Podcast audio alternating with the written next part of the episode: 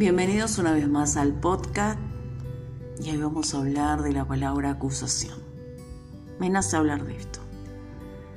¿Sabías que una persona acusadora tiene el arte y la magia para poder señalar, apuntar y crear matices grises y imágenes terroríficas de alguien?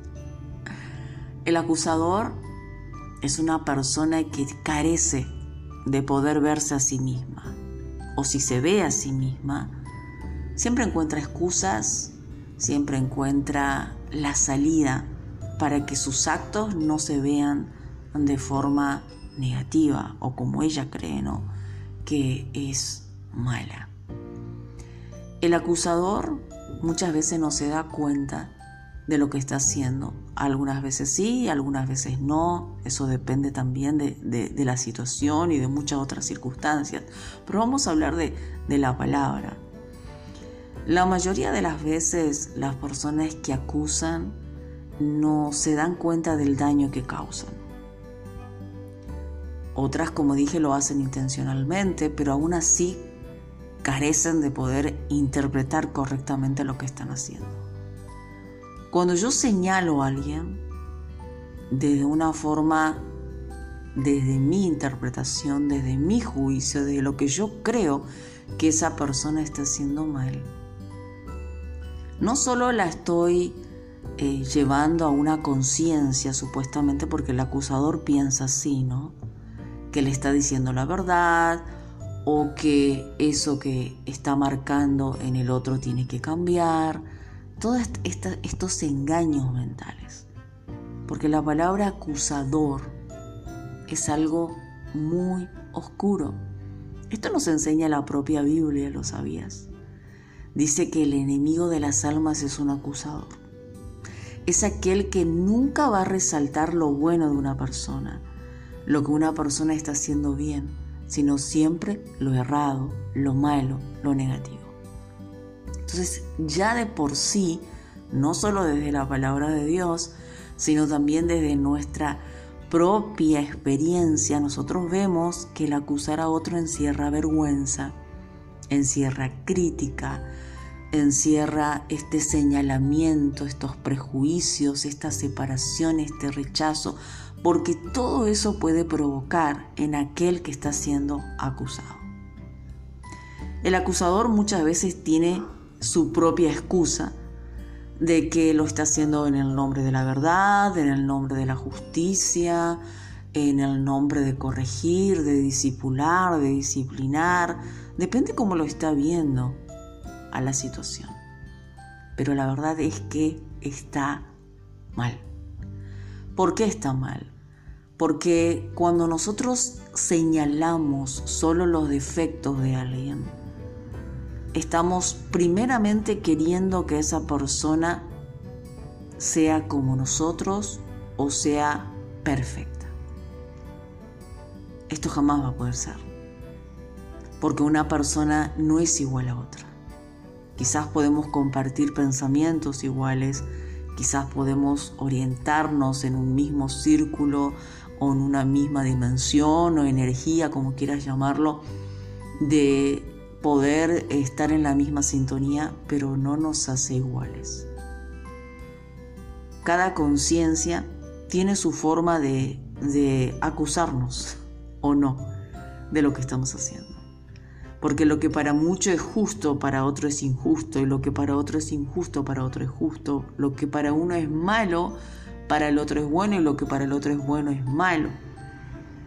Entonces, nosotros tenemos que tener mucho cuidado cuando llevamos un mensaje de, edificar a otras personas o de hacerles pensar a otras personas o de poder orientarlas en un camino más claro de luz, ¿no? Porque esa es la idea de todas de todos aquellos que trabajan en programas de autoayuda o que llevan a las personas a pensar en ellas mismas, eh, trabajar con el alma, con el ser.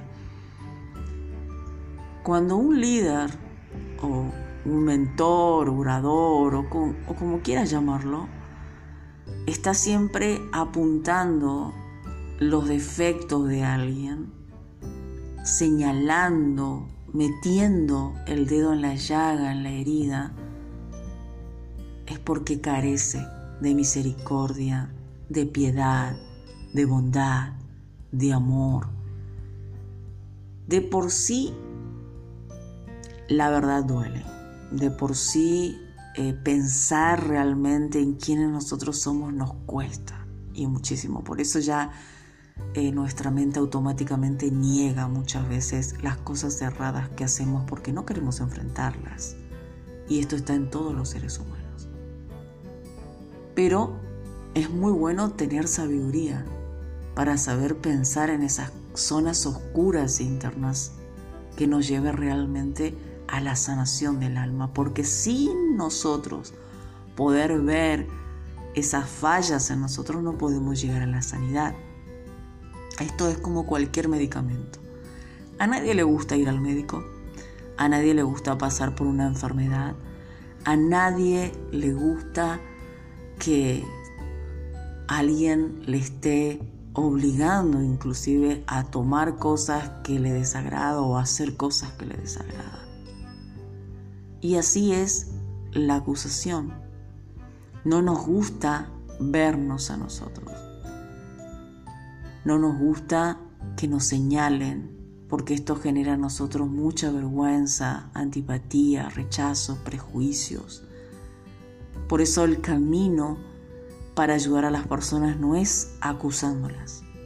Y esto nos enseña la propia palabra de Dios, porque justamente los grandes profetas y predicadores de la Biblia decían que el enemigo de las almas es un acusador, que vive acusando a las personas 24 horas al día.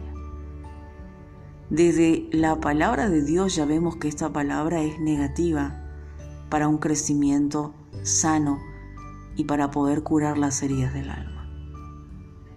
Como dije, no es fácil ver nuestros errores, no es fácil escuchar esa voz oscura dentro de nosotros, cuanto más cuando quien lo está haciendo lo único que hace es señalar. No puede ver las bondades que tienes o las cosas buenas que haces, sino solo lo malo solo aquello que la persona inclusive cree que es malo, porque muchas veces el acusador está siendo engañado y está engañando a otros también, porque no somos dueños de la verdad. Estaba pensando mucho en esta palabra, porque para mí es el arte, es el arte de saber pensar en cómo humillar a alguien en cómo criticar a alguien, en cómo avergonzar a alguien. Y te lo dice una persona que al principio, cuando yo comencé, hace 20 años atrás, un poquito más, a trabajar con el ser, usaba también la acusación. Con personas que estaban al lado mío y por allí no me daba cuenta del daño que, que les hacía. Claro, yo también estaba creciendo y aprendiendo y teniendo experiencia en este mundo y me costaba muchísimo poder verme a mí también en ese estado, ¿no? De juez. Y siempre me excusaba diciendo, no, pero yo estoy diciendo la verdad. Y quizás sí, decía la verdad, pero es la forma de decir la verdad. Nosotros tenemos que pedir mucha sabiduría a Dios, inteligencia, para poder hablar las cosas que sabemos que como seres humanos nos molestan. Y aún así va a molestar. Aún así va a molestar. O sea, no va a ser algo sencillo. Pero son los métodos de comunicación lo que me va a llevar a mí a ser un buen orador, un buen líder en, en la hora de dar una oratoria que llegue a los corazones.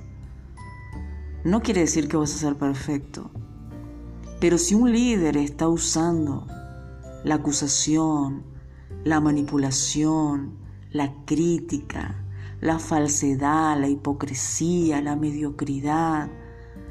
Si un líder está usando, como dije, el de compararse, que son todas comunicaciones que dañan a otras personas. ese líder no está haciendo luz de él mismo, ni mucho menos puede ser luz de los demás. Porque lo que está generando en otras personas es ego. Quizás muchas personas escuchan a ese líder, porque el ser humano también está acostumbrado a que si alguien se muestra con una apariencia perfecta, lujosa, entonces a él tenemos que oírlo. Y muchas veces no es así. Eso es un engaño. Un engaño que es fácil para un ser humano vivo hacerlo. Hay muchos que creen que porque alguien se presenta en las redes sociales o en los medios de comunicación con la familia perfecta, la casa perfecta, los logros materiales perfectos, entonces ese líder es el único que tiene la verdad, el único que tiene la justicia o la palabra que nos puede llegar. Pero ¿realmente sabes lo que pasa en la intimidad? Nosotros vivimos en un mundo de apariencias, muchas apariencias, y nos damos cuenta que alguien vive en la apariencia cuando aprendemos a conocer la forma en que se comunica con los demás. Y esto también lo aprendí yo en este camino de 20 años de trabajar con el ser. Porque tenía esos pensamientos también. Y me dejaba guiar por, por la vanidad, por el glamour, por la autenticidad. Me dejaba guiar por, por las ilusiones y la fantasía de comeremos perdices y seremos felices para siempre del matrimonio ejemplar, de la familia ejemplar, donde todo es paz y amor, donde no hay discusión, hay besitos, hay amor. Toda esta fantasía porque es una fantasía. ¿Por qué es una fantasía? Porque si un hogar, una persona, un individuo no conoce su ser, no conoce cómo poder solucionar los problemas internos. Siempre va a buscar la forma externa de poder llevar una apariencia, una autoimagen que le muestre al mundo como el mundo lo quiere ver y como él quiere ser. Pero en su intimidad las cosas son muy diferentes. Y eso es algo que nunca vamos a saber. Nunca nosotros vamos a saber. Por eso tenemos que comenzar a buscar la sabiduría de poder discernir la forma como alguien se comunica, porque allí está el secreto. De por sí, el vernos molesta. Por eso el propio Jesús decía, mis ovejas oyen mi voz y me siguen, y las que no directamente me rechazan, porque yo soy la luz del mundo. Y la luz, ¿qué hace? Disipa todas las tinieblas y saca a la luz lo que está en la oscuridad. Y muchos no quieren ver eso. Entonces de por sí, vuelvo a repetir, hablar de forma sincera, de forma que nos haga pensar en que somos seres humanos llamados a dignidad, a buenas obras, a edificación, ya es muy, muy grande. Imagínense allí, ¿no? Escuchar todo el tiempo a alguien que nunca es capaz de ver nuestros, nuestros talentos, nuestros dones, nuestras capacidades y lo único que ve es acusación, crítica, reclamo, demanda, manipulación, orden, como estar en el ejército, como estar preparados para ir a la guerra donde nos despojan todo, perdemos todo y caemos esclavos de esa guerra donde no sabemos si vamos a salir vivos o muertos.